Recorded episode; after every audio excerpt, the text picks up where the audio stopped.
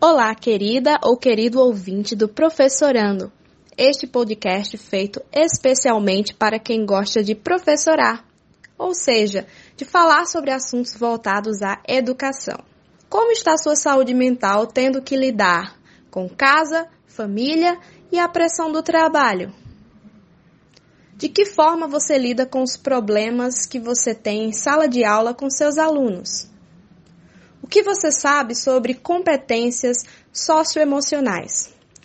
Neste segundo episódio, nós teremos uma conversa com dois profissionais que nos ajudarão a entender melhor este assunto.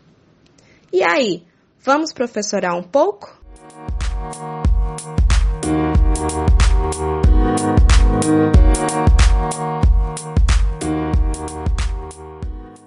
Olá pessoal, sejam bem-vindos ao segundo episódio do podcast Professorando. Meu nome é Ronilson Fernandes e hoje estou aqui para tratar de um tema muito importante para a educação brasileira.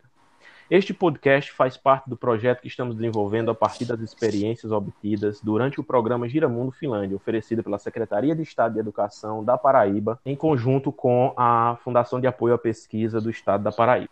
No episódio de hoje, nós iremos tratar da importância que tem a psicopedagogia e a educação emocional na formação de professores, em especial na forma como elas podem contribuir com a melhoria do processo de ensino-aprendizagem e na redução de problemas no ambiente escolar.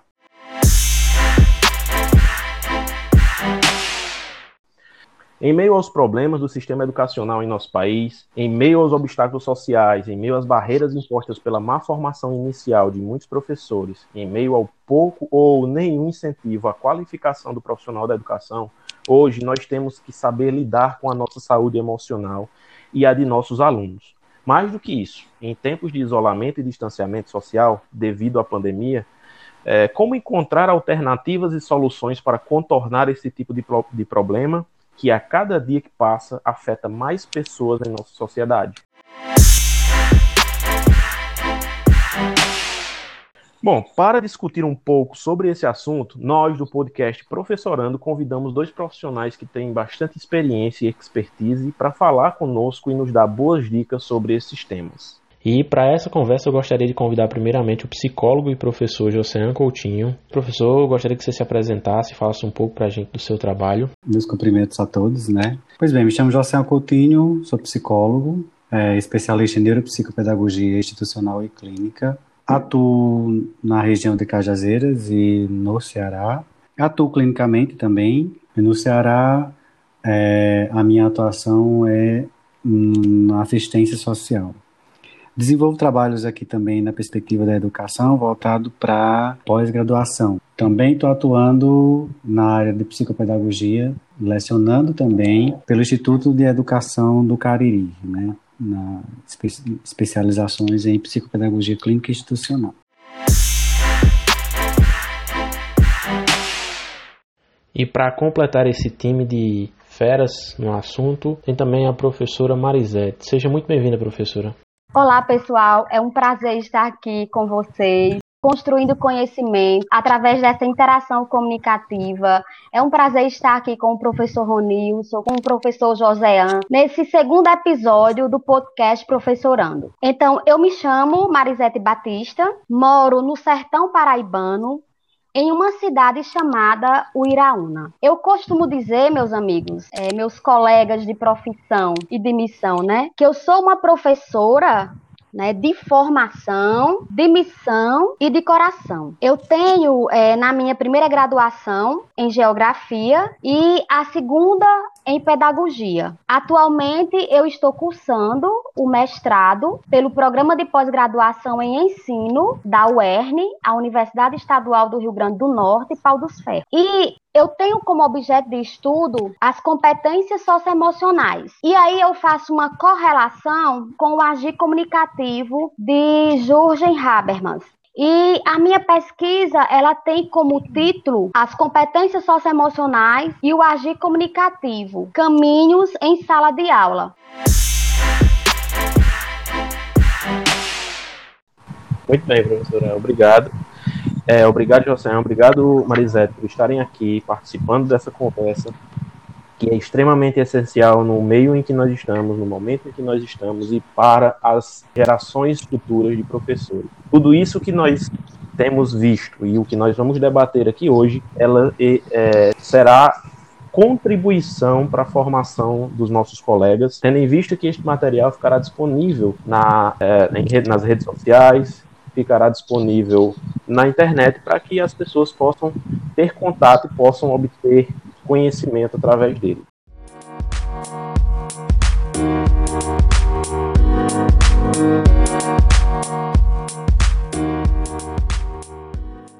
Muito bem. Para a gente iniciar a nossa conversa, já destacando aí a, o trabalho dos colegas, destacando a importância da pesquisa, a importância da formação inicial, e aí pegando, pegando uma observação que o professor Jacian fez em relação à sua atuação na pós-graduação, está dentro da nossa temática essa formação continuada, e está dentro da nossa temática também a formação inicial do professor, como destacou a professora Marisete, que tem trabalhado dentro da escola básica, dentro da educação básica. Bom, para iniciar, eu queria lançar uma questão aqui para a professora Marisete. Eu gostaria, professora, que você falasse para a gente, na sua ótica de pesquisa, no seu contexto de pesquisa e na, no contexto em geral, o que é a educação emocional e qual é a importância dela em sala de aula? Maravilha, professor. Muito boa a sua pergunta. Então, é, nós podemos dizer que a educação emocional ela é um processo educativo que nos ajuda a conhecer, nomear e a reconhecer as nossas emoções, bem como a do outro que está do nosso lado. Então, no livro Fundamentos da Educação Emocional de Juan Casazul, ele diz o seguinte: que a educação emocional, ela não é apenas um caminho de aquisição de habilidades, mas ela é uma educação de integração, em que o professor e o aprendiz são a mesma pessoa. E no livro Educação Transcomportamental, de Isa Magalhães, ela não traz apenas educação socioemocional, mas ela traz, por aprendizagem ou educação socioemocional, entendemos um conjunto de ações pedagógicas que ajudam na da inteligência emocional e social das pessoas.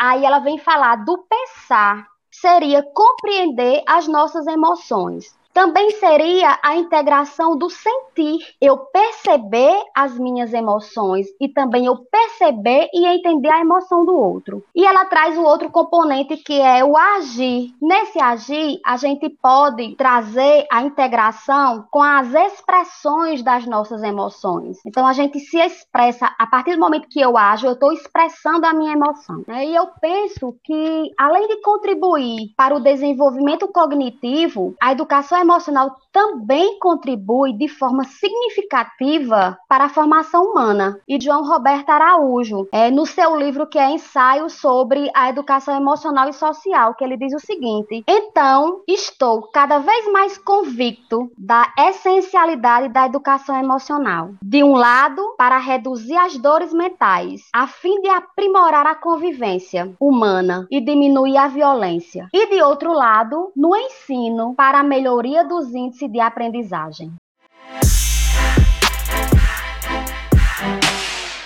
Pegando essa sua fala, professor, e suas indicações, eu gostaria de dar uma indicação também, e nesse caso, um material de um colega, do colega professor Damione Damito, que ele é um dos precursores do, do podcast no Brasil, na educação brasileira, e ele tem o, o podcast Papo de Educador. E se vocês gostarem de se aprofundar no tema, além das indicações da professora Marisete, vocês gostarem também de podcast, o episódio 77 do podcast Papo de Educador fala sobre a, questão do emocional do professor e como a gente lidar com isso. Essa questão de, da educação emocional, essa tríade entre o pensar, o sentir e o agir. E principalmente é, quando a gente trata-se desse humano, né? Desse humano que necessariamente para que reconheça no outro essas expressões, nos nossos alunos, por exemplo, a gente precisa antes de mais nada nos reconhecermos. E enquanto formação de psicólogo, né? E aí eu penso na minha formação e na formação que o professor tem na sua licenciatura. Para mim, lidar, reconhecer, estudar, me aprofundar nessa temática é algo muito próximo da minha realidade, né? Mas para aqueles professores que não têm isso enquanto formação, é, a sensibilidade que a professora Marisete tem, ela é uma exceção de uma regra, né? Onde base desses comportamentos, desses comportamentos desses profissionais, não passa por essa premissa do reconhecimento dessa expressão que o seu aluno necessariamente tem, né? Só que é antes disso o processo, né? Antes da gente reconhecer esse processo na aprendizagem, a gente precisa nos reconhecermos, nos entendermos, nos autoconhecer. E isso é um processo muito complexo, né? Porque a gente precisa passar por uma reconstrução.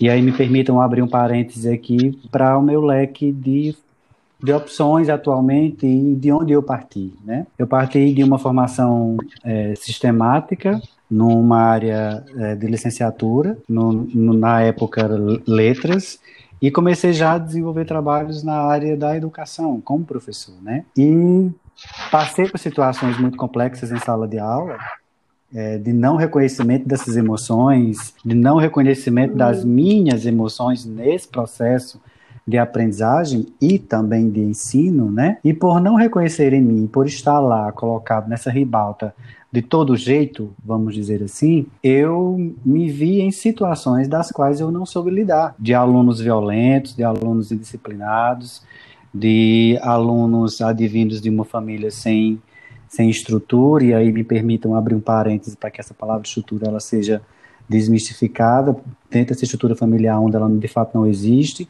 mas dentro da premissa da dissonância afetiva, né?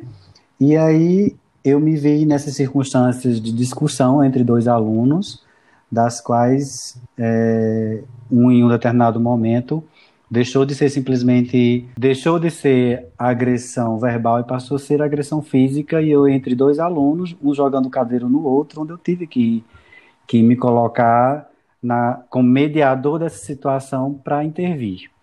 E confesso que eu renunciei ao processo de, de professor. Era um sonho meu lá atrás fazer psicologia e migrei e achei que jamais voltaria para a educação, porque de fato a, aquela situação não fazia parte do meu perfil. No entanto, em meados do curso de psicologia, num alto recomeço de vida, foi que eu percebi, no estágio dentro de processos educacionais, foi onde eu me revi na educação, onde eu ampliei os meus horizontes, tentando influenciar e levando a psicologia para o processo de sala de aula. Posteriormente, no meu, no meu estágio no nono, décimo período do curso, e lá pude conhecer a educação emocional, e aí, prim, primeiro, por, pelas inteligências múltiplas de Gardner, né? E hum. aí peguei a interpessoalidade e a intrapessoalidade, e aí foi onde eu descobri a educação emocional.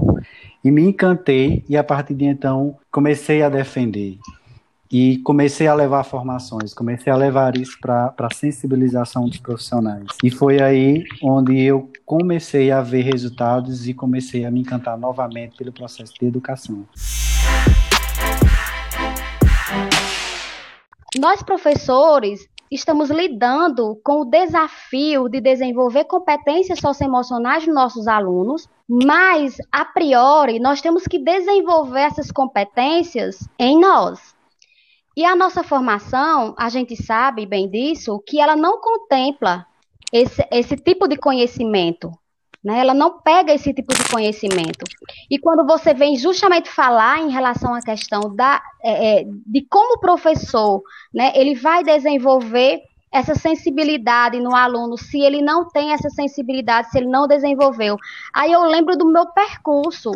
Né? Eu sempre busco formações, cursos, leituras, para poder justamente me deixar a par de tudo que está acontecendo e como é que eu posso ajudar o meu aluno. Mas, em primeiro lugar, é como você disse, professor, é, a gente tem que cuidar da gente. Eu tenho que olhar para a minha emoção. Eu tenho que cuidar da minha emoção para poder ver a emoção do outro. E outra coisa também que me chamou bem a atenção em relação quando você vem falar a sua história, o que você passou, a gente mostra, aí é visível a importância, a necessidade da educação emocional. Quantos alunos não sofrem de bullying, de violência, né? E violências, eu digo vários tipos de violência, não só não a violência física eu estou colocando, mas a violência verbal. Quantos alunos não têm aquelas angústias presas dentro do seu eu e necessita de um lugar de fala, de um espaço para falar, de um espaço para justamente dialogar com o outro que ele está sentindo. Então, a partir do momento que as escolas né, e nós professores também, a gente abrir os nossos espaços de sala de aula como espaços comunicativos, como espaços de construção de competências que vá ao encontro no desenvolvimento humano e social, eu acredito que a nossa educação ela vai avançar. E aí, mais uma vez, eu vou aqui, eu vou passar pela, pela parte da indicação. E aí, como, como ferramenta de, de aprendizagem o podcast, eu não posso deixar de, de indicar novamente o podcast Papo de Educador do professor Damione. Sobre isso daí, o professor fala no episódio 63, em que ele trata sobre empatia e comunicação. Pessoal que estiver acompanhando, que tiver interesse em entender um pouco mais sobre o que a professora Marisete falou no podcast, neste episódio, o professor Damione vai tratar muito bem desse tema, com, junto com o professor Mauro Fantini.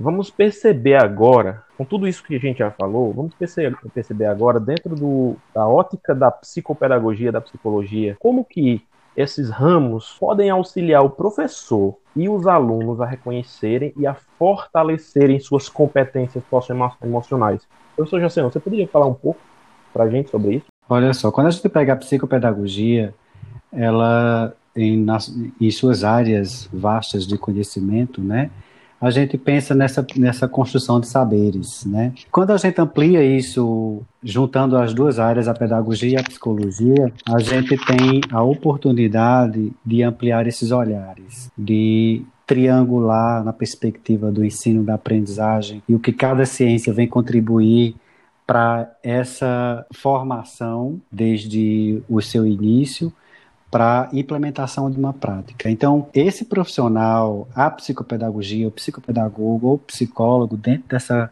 construção de saberes, ele é, eu considero esses profissionais como um agente de transformação. Quando eles têm essa premissa básica, afetiva, socioemocional desenvolvida, ele consegue, de certa forma, dentro de um processo educacional, sensibilizar, antes de mais nada, os próprios profissionais. Porque, assim como já comentado pela professora Marisete, não tem como se pensar no reconhecimento e, principalmente, na avaliação de uma competência emocional sem antes nós passarmos por esse crivo. Não tem como eu reconhecer isso no outro se eu não tenho isso em mim como característica básica. E, e desenvolver essas competências emocionais preconizadas pela Base Nacional Comum Curricular nada mais é do que a gente passar por essa transformação. E principalmente se permitir a essa transformação.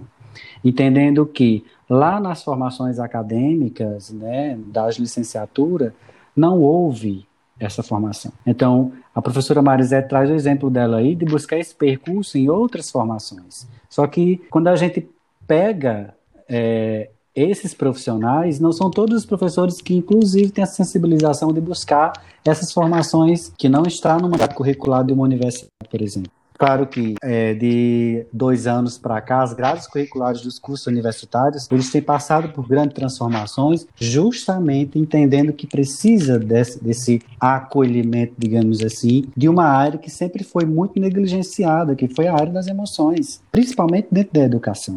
Não se reconhecia o processo de ensino-aprendizagem que passava por essa premissa daquilo que a gente entende enquanto psicólogo a subjetividade humana como algo muito particular e que influencia diretamente nesse processo de ensino e aprendizagem. Então, eu considero, enquanto profissional da educação, enquanto profissional da psicologia, antes de nós pensarmos em desenvolver práticas efetivas, a gente precisa tornar isso uma filosofia de vida nossa enquanto profissional. Porque se assim não fizermos, Não tem como eu exigir que o nosso aluno tenha esse ou aquele comportamento se eu mesmo não tenho. Não tem como eu reconhecer essa ou aquela emoção no meu aluno se eu não reconheço em mim. E aí, mais uma vez, a gente entra nessa necessidade de esse profissional da psicopedagogia ou do psicólogo inserido na educação, de sensibilizar minimamente outros profissionais para que esses tornem essa desenvolva essas competências emocionais enquanto grupo, enquanto profissionais e essa filosofia ela seja expandida para os alunos e posteriormente para o processo de ensino e de aprendizagem nessa relação professor-aluno. Não tem como ser diferente. Então, que bom, e a neurociência vem, vem, vem contribuir para isso e vem ratificar os estudos e vem dizer: olhem educação, olhe educação. Olhe para as competências emocionais, olhe para as emoções, olhe para os sentimentos, porque esses alunos que estão nessa premissa de aprender, eles também têm emoções. E durante muito tempo a educação colocou de lado essas emoções. Estruturas educacionais, muito tecnicidades, dentro de uma tecnicidade. Então, quando a gente expande hoje esses leques de opções, essas visões para o processo socioemocional, Qualquer projeto que vá ser desenvolvido hoje dentro de uma escola precisa ter como é, carro-chefe ou como premissa básica as emoções ou as competências socioemocionais. Porque só assim é que de fato a gente vai olhar para a educação e parar de buscar culpados e nos corresponsabilizarmos pelo processo porque diz respeito isso à gestão, à coordenação, a professores, a alunos. É todo um corpo psicopedagógico de uma escola que precisa ter é, como característica nata de profissionais esse, essa premissa da educação emocional. Porque não tem como a gente pensar na implementação disso nas nossas escolas, por exemplo, sem nós pensarmos que esses professores precisam de uma formação, precisam desenvolver essas habilidades, precisam ter o mínimo de conhecimento possível para que eles detectem se o seu aluno naquele momento ele não está apto a aprender, se naquele momento, se o seu aluno estiver passando por alguma coisa, né, é, que a gente chama de estrutura familiar, se ele está passando por alguma coisa lá, necessariamente, se esse professor não é hábil o suficiente para reconhecer que naquele momento ele não está apto a aprender e que não é o momento adequado e que ele precisa de outros suportes, que naquele momento não é somente o ler e o escrever ou desenvolver uma atividade no contexto de sala de aula, se ele não entender isso, ele vai estar tá interferindo diretamente nesse processo e aí ele vai rotular, e aí ele vai olhar para esse aluno e vai dizer que ele não é capaz de aprender, ele vai olhar para esse aluno, vai colocar a responsabilidade da aprendizagem no próprio aluno. No entanto, não é problema nesse momento de aprendizagem, e sim de ensinagem, porque eu preciso ter a habilidade de reconhecer isso nos meus alunos. Só que antes parte de mim. Isso me fez lembrar de uma situação que eu vivenciei nas né, duas partes, o relato da professora Marisette, e eu também tive a oportunidade de trabalhar com a disciplina de educação emocional na minha escola o, no, no, ano de 2019. Infelizmente, eu não tinha a, e ainda não tenho a especialização específica para isso. Foi até, inclusive, uma das minhas críticas em relação à, à introdução da disciplina. Não pela sua importância, mas pela forma como isso foi feito. Colocado para, em alguns casos, fechar uma carga horária e isso não era o ideal. Mas enfim, eu trabalhei de uma forma que eu pudesse enriquecer a minha capacidade técnica de trabalho. Então, ao estudar um pouco sobre a educação emocional, é, e daí inclusive vem a inspiração para o tema do podcast, eu pude perceber a importância da empatia, a importância do saber se reconhecer e de saber reconhecer o outro. E foi nesse momento, é, levando um pouco para a fala do, do professor José agora, que eu pude perceber que as minhas aulas elas só iam melhorar no momento em que eu soubesse conversar com meu aluno, trabalhar com meu aluno de uma forma que fosse realmente é, humana, e ele necessita muitas vezes apenas de alguém para se amparar. Isso é muito evidente em muitas situações. Aquela velha história, ah, o aluno ele só quer atenção. Verdade. Para mim, em especial, o aluno ele quer atenção, ele precisa de atenção. E é óbvio que a gente precisa saber é, mediar esse processo. Ele precisa dar a atenção correta, do modo correto e do, da condução correta para que ele, nesse processo de aproximação, ele possa aprender. E não somente ter a atenção que, que ele acha que merece, que ele acha que precisa. Então, acho que isso transformou a minha prática profissional, transformou a minha realidade em sala de aula com os meus alunos. E isso é, foi extremamente importante para mim.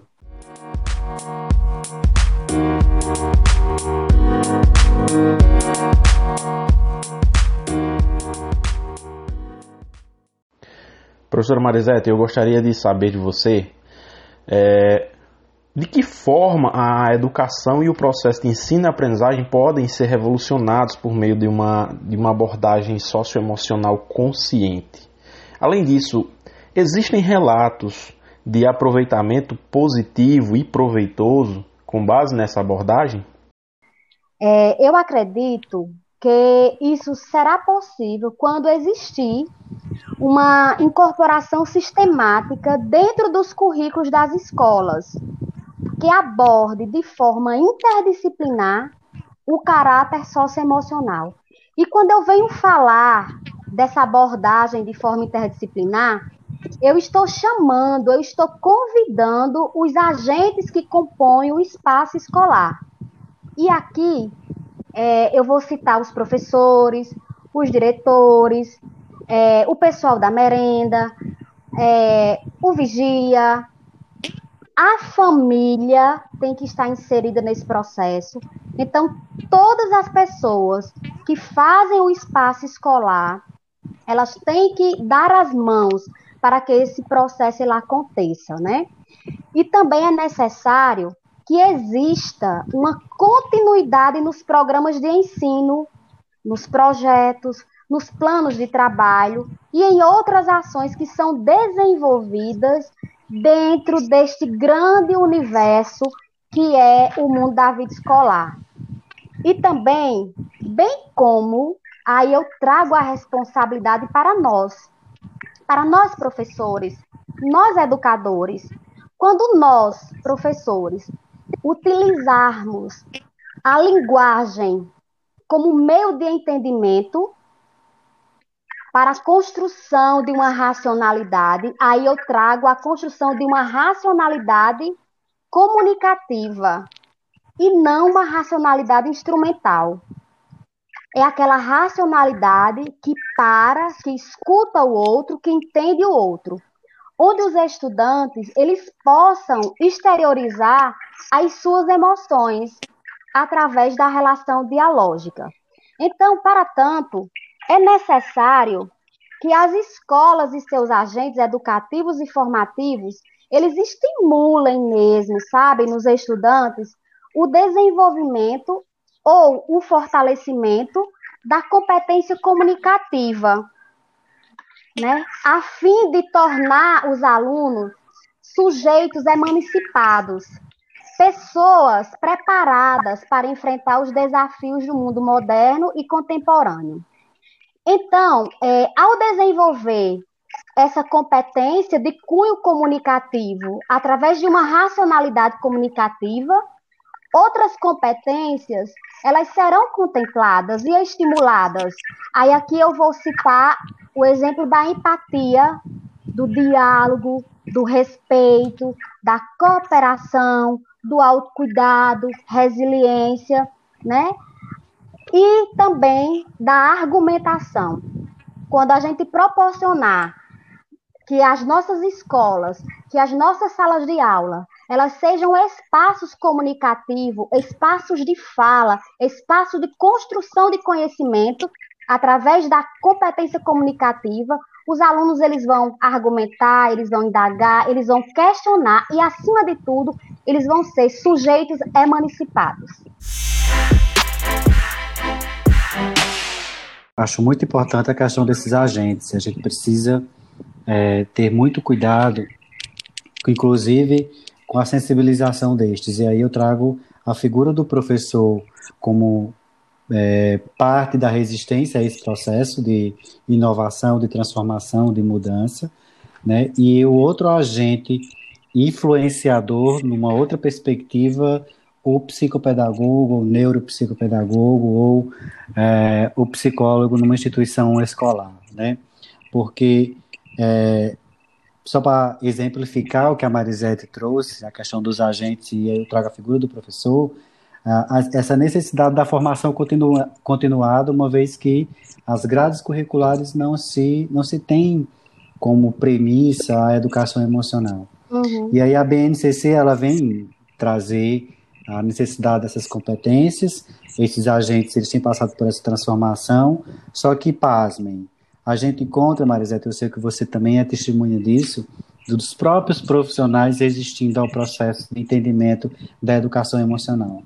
E aí, por mais que a gente sensibilize, por mais que a gente tente levar essa conscientização, mas se do lado de lá existe uma resistência desses profissionais em entender, em se reconhecer, em se autoconhecer, para que possa desenvolver em suas práticas e reconheça na perspectiva do aluno, se esse profissional resiste a tudo isso, então a gente tem a resistência a um processo de mudança, de transformação, e assim como você falou, utilizando essa habilidade da comunicação para mediar esses, esses, esses uhum. conhecimentos.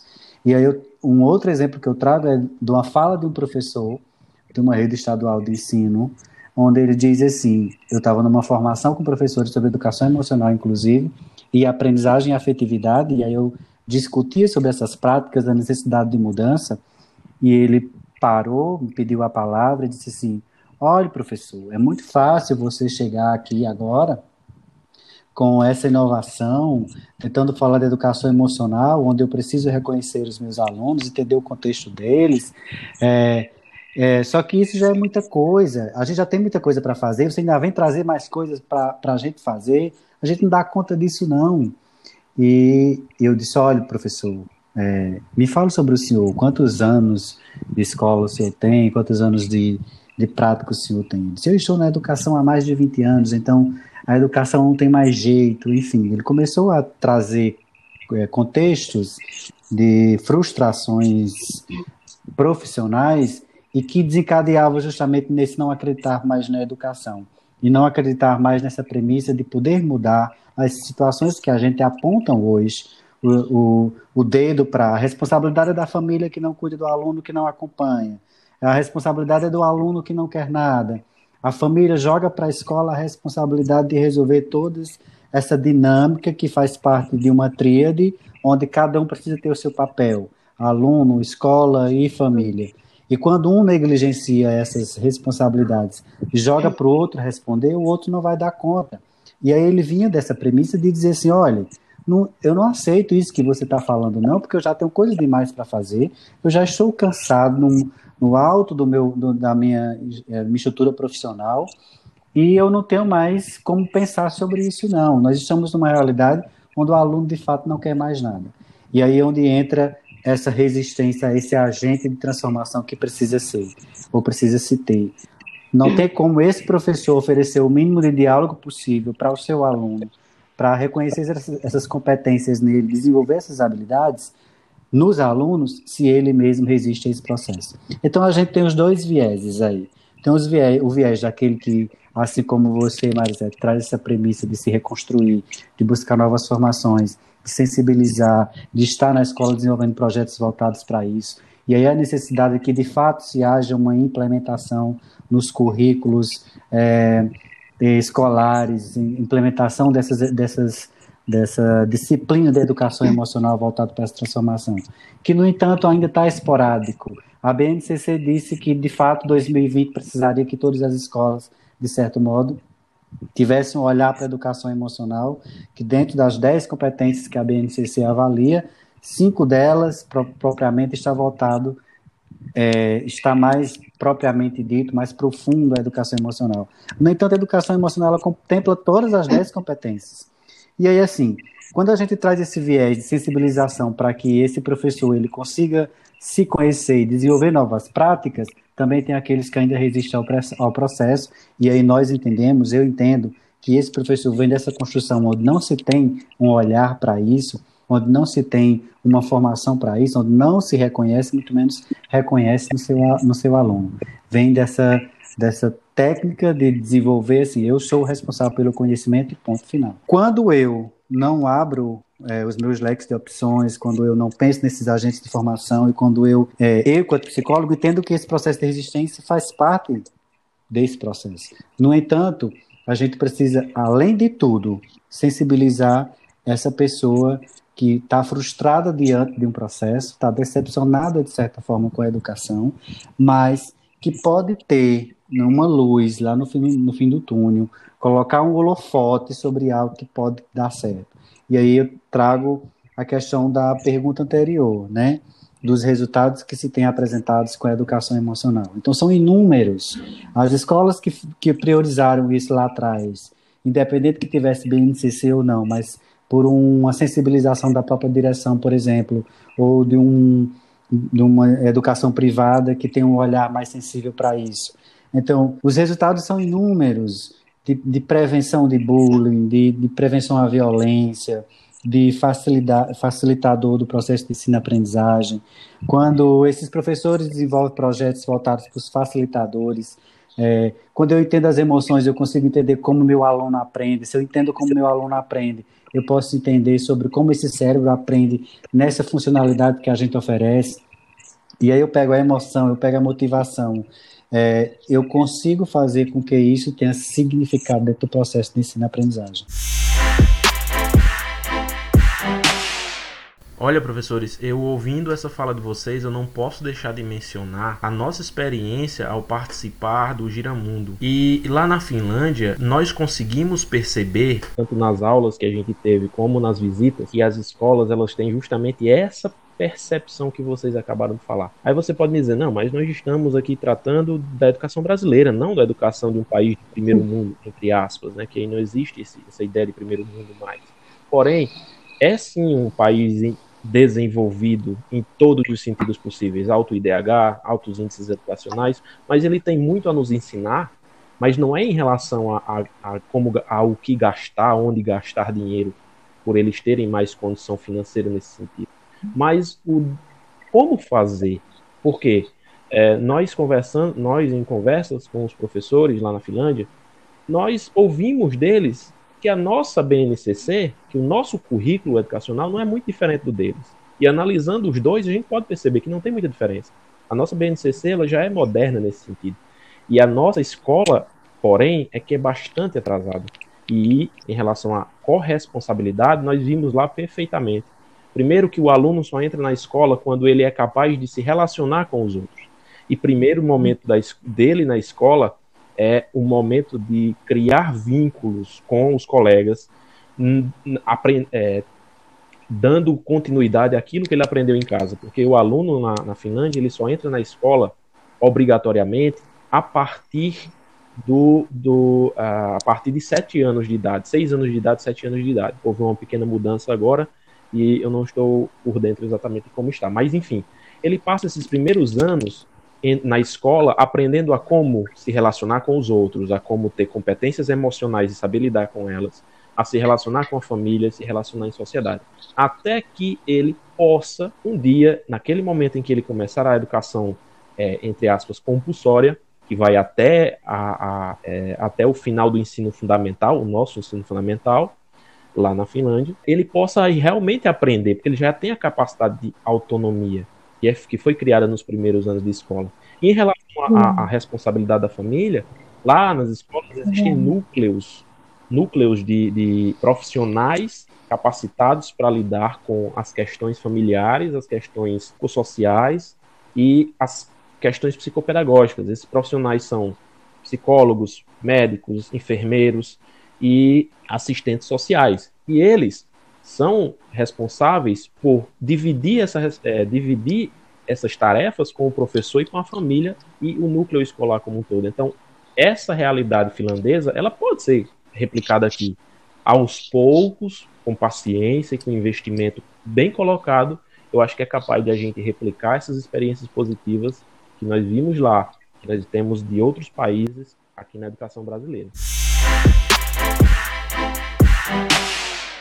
Relação à questão de existir relatos de aproveitamento positivo com base nessa abordagem socioemocional. Então, assim, em relação à questão do Brasil, a gente sabe que é bem recente, embora tenha muitas pesquisas é, e muitas metodologias que, que são desenvolvidas no nosso país que é, estão contribuindo para o processo de desenvolvimento da educação, né? Então aqui eu posso citar no Brasil a inteligência relacional, que ela tem um trabalho bem significativo que acompanha várias escolas do Brasil inteiro. É, posso citar também a educação transcomportamental do sistema LUDES, que também traz formação e acompanha vários professores, escolas no estado do Ceará. É, também, aqui no estado da Paraíba, tem um núcleo de educação emocional que trabalha com esse desenvolvimento e lá eles têm uma metodologia chamada VEL. E quando a gente vai para fora do país, diversos países como Estados Unidos, Espanha, Portugal, Chile, eles mostraram é, uma correlação positiva entre as habilidades ensinadas em programas de aprendizagem, aprendizagem socioemocional e os comportamentos positivos de crianças e jovens, seja no desempenho acadêmico ou nas escolas de uma vida mais saudável. Olha só, professores, quando você fala da. Você faz, traz o elemento comparativo entre a educação brasileira e a educação da Finlândia, né? Se todos fizessem ou inserissem no processo de aprendizagem desde cedo, principalmente no seu familiar, a questão do desenvolvimento das relações, da importância e principalmente da positividade delas, e aí isso ratifica com o que você falou, professor, porque, por exemplo, o aluno que ele sabe ou que ele tem uma relação positiva com seus pais, com seus próximos, né? Ele vai ter uma relação positiva também no contexto de sala de aula. Então, é, quando se vai para a sala de aula, que o professor vai assumir a responsabilidade de ensinar valores, de ensinar crenças, né? Que não partiu de casa, a escola vai abarcar para ela uma realidade que ela não vai dar conta. Então, o processo de aprendizagem ele vai ficar em segundo plano no que diz respeito ao processo de leitura, de escrita, etc. Mas aquilo que é básico, que precisa começar de casa, então talvez seja esse o grande diferencial, né? É, isso é claro que eu não estou falando dentro de uma, de, um, de, uma magnitude que todo mundo é assim, que, todo, que é sempre dessa forma. Não. Eu estou trazendo casos e necessidades de que a família, como agente de transformação e de inserção de valores, não faz isso no processo inicial da criança, desenvolvimento, desenvolvimento da criança, e acaba levando esses valores para serem ensinados pela própria escola. E aí acaba é, esse aluno que não entende desde cedo a necessidade de desenvolver e entender o respeito pelas diferenças, e aí quando chega no contexto de sala de aula que vai lidar com essas, com essas diferenças, acaba acontecendo muitas violências, bullying, né, e tudo mais.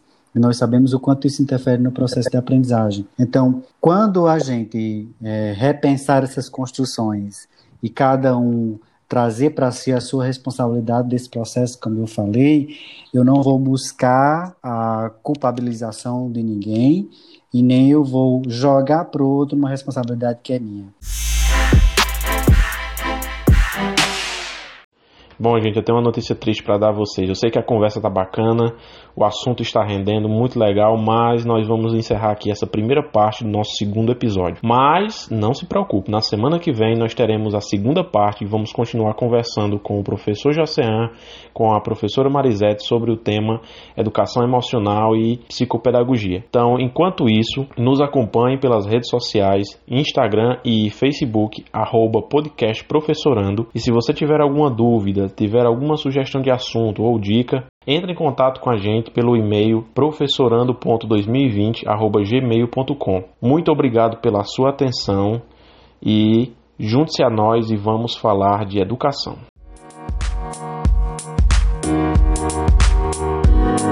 Música